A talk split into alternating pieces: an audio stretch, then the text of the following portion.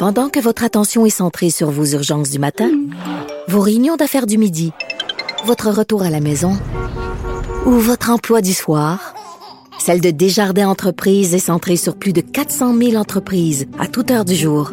Grâce à notre connaissance des secteurs d'activité et à notre accompagnement spécialisé, nous aidons les entrepreneurs à relever chaque défi pour qu'ils puissent rester centrés sur ce qui compte, le développement de leur entreprise.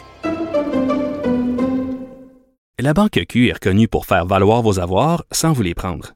Mais quand vous pensez à votre premier compte bancaire, tu sais, dans le temps à l'école, vous faisiez vos dépôts avec vos scènes dans la petite enveloppe. Hmm, C'était bien beau. Mais avec le temps, ce vieux compte-là vous a coûté des milliers de dollars en frais, puis vous ne faites pas une scène d'intérêt. Avec la banque Q, vous obtenez des intérêts élevés et aucun frais sur vos services bancaires courants. Autrement dit, ça fait pas mal plus de scènes dans votre enveloppe, ça. Banque Q, faites valoir vos avoirs. Visitez banqueq.ca pour en savoir plus.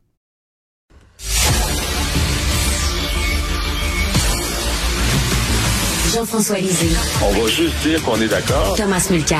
Je te donne 100 raison. La rencontre. C'est vraiment une gaffe majeure. Tu viens de changer de position. Ce qui est bon pour Pitou est bon pour Minou. La rencontre. Lisée. Mulcair. Alors, dans cette rencontre cette semaine, il y a un joueur de moins, donc Jean-François ne sera pas présent cette semaine. Ça va être la rencontre Martino Molker. Bonjour, Tom. Bonne année, Richard. Bonne année. J'ai eu des vacances d'une platitude d'un ennui mortel. Comment, comment étaient tes vacances, Tom? Ben, on n'a pas, on est toujours à la campagne, au bord d'un lac. On peut aller Ah. dehors, prendre l'air. Il y a quand même ça de prix. Mais même à la campagne, les chiffres dans les Laurentides sont hallucinants. Donc, euh, c'est une, une variante. L'Omicron euh, a l'air de passer très, très vite. Le- puisque la plupart des gens sont sages et raisonnables et se sont fait vacciner, les, les symptômes sont pas aussi graves que dans les premières euh, versions. Mais quand même, quand ça passe, c'est pas drôle. Mais ça passe, euh, ça passe à travers tout. Hein? Euh, et il y a beaucoup de gens. Euh, Tom, je te souhaite une très bonne année 2022. Ben oui. Elle ne, peut pas être pire que 2021. Euh, tu as vu, là, on veut, on veut serrer la vis aux non-vaccinés, Tom, en disant tu dois euh, montrer ton passeport vaccinal si tu veux acheter euh, soit du pot, soit de l'alcool. Qu'est-ce que tu penses de ça? Est-ce que justement on est rendu là? Parce qu'on a essayé de leur parler aux non-vaccinés, ça a l'air que le message ne passe pas. Et maintenant, et après la carotte, c'est le bâton. T'en penses quoi? Ben, ça, c'est un bâton tout à fait correct. Par ailleurs, j'étais ab- absolument d'accord avec notre premier ministre Legault, qui l'autre jour, parce qu'il y a des gens qui disent Hey, dites-là qu'ils ne peuvent pas venir encombrer les hôpitaux. Legault regarde les caméras et dit je veux pas vivre dans une société où on fait ce genre de choix.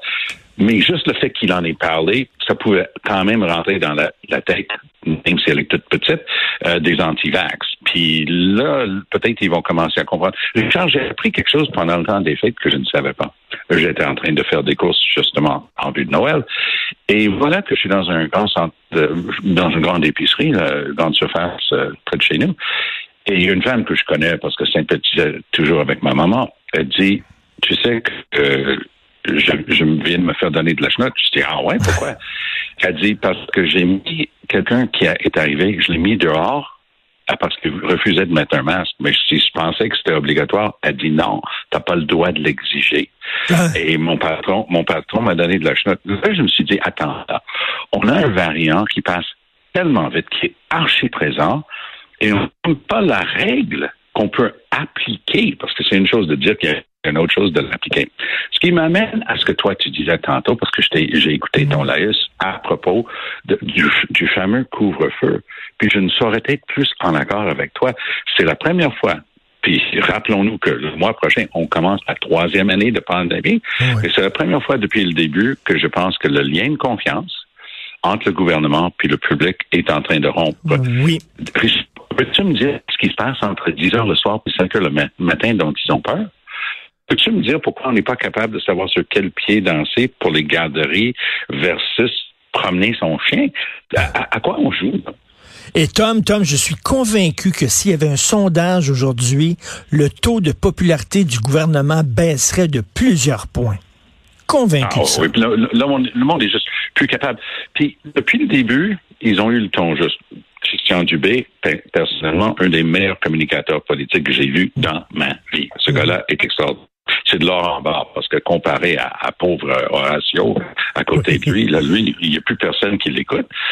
Et parce qu'il n'y a plus de crédibilité. Tu sais, c'est le gars qui disait qu'on n'aura pas de besoin de masque parce que ça sert à rien. Ah, merci. Ah, ça, Ben c'est ça qui est hallucinant euh, euh, avec le gouvernement. Mais Legault, quand même, il, il, fait bien ça depuis le début. Ça me rappelle, ça va paraître drôle, mais les chiffres stratosphériques de Legault, même si c'était une crise beaucoup plus courte, avec absolument pas euh, de comparaison en ce qui concerne le nombre de morts, la, le, le verglas de 98, moi, moi j'étais dans l'opposition officielle libérale à l'époque. Puis je, je te disais que c'était intimidant de voir les chiffres d'un certain Lucien Bouchard. Nous, on l'appelait Saint-Lucien. ça n'a aucun bon sens comment ce gars-là était populaire. Les gens ne se rappellent pas que à la fin de 98, la même année que la, la, la crise du verglas, Lucien Bouchard a eu il a eu plus de sièges à cause de notre système électoral, mais il a eu moins de votes que les libéraux de Jean Charest. Ah oui? Et, et donc, ben oui, c'était une leçon d'humilité pour Bouchard qui, tu sais, qui trompe réellement dans les sondages. Et moi, là, devine quoi? 2022, c'est comme 2021. C'est une année électorale. Toutes les années sont des années électorales de, de sensé. Et on va avoir une élection provinciale à l'automne. Garde ça, gardez ça à l'esprit. Ce qui s'est passé avec Lucien de Verglas, où il était à 90 de popularité. Et ce qui s'est passé lors du vote, il a eu moins de votes que les libéraux. Et Tom, tu disais là, que Dr Arruda a perdu toute crédibilité et moi je suis convaincu quand je l'ai entendu dire si vous êtes asymptomatique, ne vous faites pas tester. Alors voyons donc, ça n'a aucun sens. Mais est-ce que est-ce que justement il n'est pas temps pour M. François Legault de prendre ses distances avec M. Arruda? Parce que là ça va commencer à entacher sa propre réputation parce que je comprends là, que M. Arruda n'a pas de crédibilité, mais si François Legault le maintient en poste, c'est lui qui crédibilité. Mais tout à fait. Et il n'y a plus d'excuses. Puis il y a une chose qui est devenue archi claire au cours des dernières semaines. Nous, on fait face à des décisions politiques, jour après jour. Moi, quand disons, il a été question, moi, je suis allé faire la queue à la pharmacie ici locale pour avoir des tests rapides. Ben là, ce jour-là, ils étaient en train de blâmer Trudeau. Puis quelques jours plus tard, ils demandent à Trudeau d'envoyer l'armée. Puis on ne sait toujours pas ce qu'ils font là mais ils sont dans les centres de vaccination en, fait, en train de faire quoi? Du maintien de la paix? C'est très difficile de, de suivre ça, puis honnêtement, depuis le début. C'est euh, souvent rappelé, mais quand même, au début de la pandémie, ce gars-là, euh, Arruda, a décidé de se pousser pour aller à une conférence au Maroc. À l'eau l'urgence. Et, et, tu sais, euh, Tom, moi, je m'inquiète énormément de la santé mentale des gens. Et euh, oui. moi, je te jure, je suis un gars assez solide. Hein, je commence à vaciller, je te le dis vraiment. Et je, je, parle à ma mère qui a 88 ans. Elle est dans une résidence pour personnes âgées. Et bon, oui. elle, son plaisir, c'était le soir, ils allaient dans la, la, la salle commune et jouaient aux cartes et au bingo. Et là, c'est fini, c'est terminé. Elle est pognée dans son deux et demi à longueur de jour. Elle peut pas recevoir de visite. Mais elle, ils vont virer fou ces gens-là?